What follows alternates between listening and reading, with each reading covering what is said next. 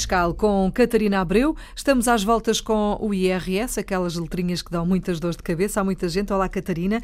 Há aqui uma situação que é uh, a que vamos hoje tentar resolver e que tem a ver com uma morte. O pai do Almodóvar, o nosso amigo Almodóvar, que andamos a acompanhar há já algumas semanas, o pai morreu e agora é preciso perceber como é que se vai declarar no IRS esta. esta uh, como é que vai fazer a declaração do IRS havendo esta morte, não é? Portanto, a mãe que fica vai ter essa tarefa para, para resolver. Sim, a mãe vai declarar, uh, vai declarar sozinha agora, ela enquanto viúva, hum. de, faz a declara, pode uh, importar a declaração dela, que vem os rendimentos dela pré-preenchidos, que são pensões, e as despesas também associadas uhum. de, que estão no e-fatura. Eles faziam a declaração em conjunto? Eles faziam em conjunto. E agora ela, ela não uh, vai fazer sozinha. No, na folha de rosto de, de, da declaração de IRS vai indicar que o marido morreu. Uhum. E depois, no anexo A, que é onde se declaram as pensões, ela vai um, inscrever as pensões que o marido uh, ainda recebeu enquanto vive do, durante o ano que passou. Uhum.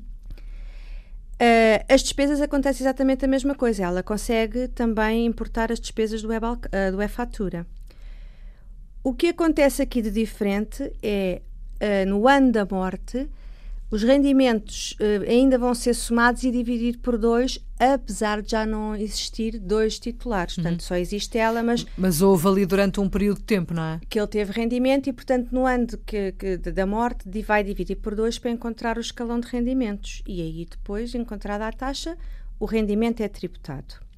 Uh, mas só em nome da viúva. O que vai acontecer para a frente, a partir do, do, ano seguinte, em que a viúva já vai entregar sozinha, e quanto muito tem uma pensão de, pela morte do marido, já não vai haver essa divisão e, portanto, normalmente as pessoas notam um agravamento do imposto pois, claro. porque a, a, regra, o escalão vai subir um bocadinho. Uhum. Portanto, até aqui não há problema.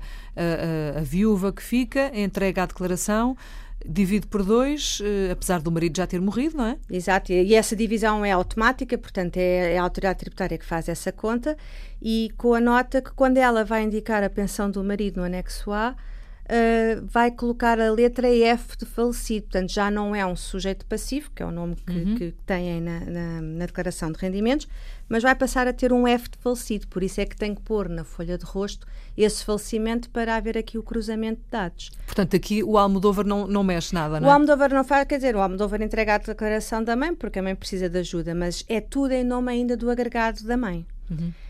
Entretanto, o, o vizinho dele soube que, que ele estava a tratar da declaração da mãe e como também tinha morrido, uh, neste caso morreu, morreu a mãe, só que a mãe está, já era viúva e ele não sabe como é que há de fazer aquilo. Ah, ok. Portanto, ele ficou agora sem saber o que fazer porque já não tinha pai e morreu a mãe. E morreu a mãe, portanto... Mas tem que entregar o IRS também. Tem. E é isso que nós vamos ver no próximo episódio. Muito bem. Está combinado. Até para a semana, então, Obrigada, Catarina. Até para a semana.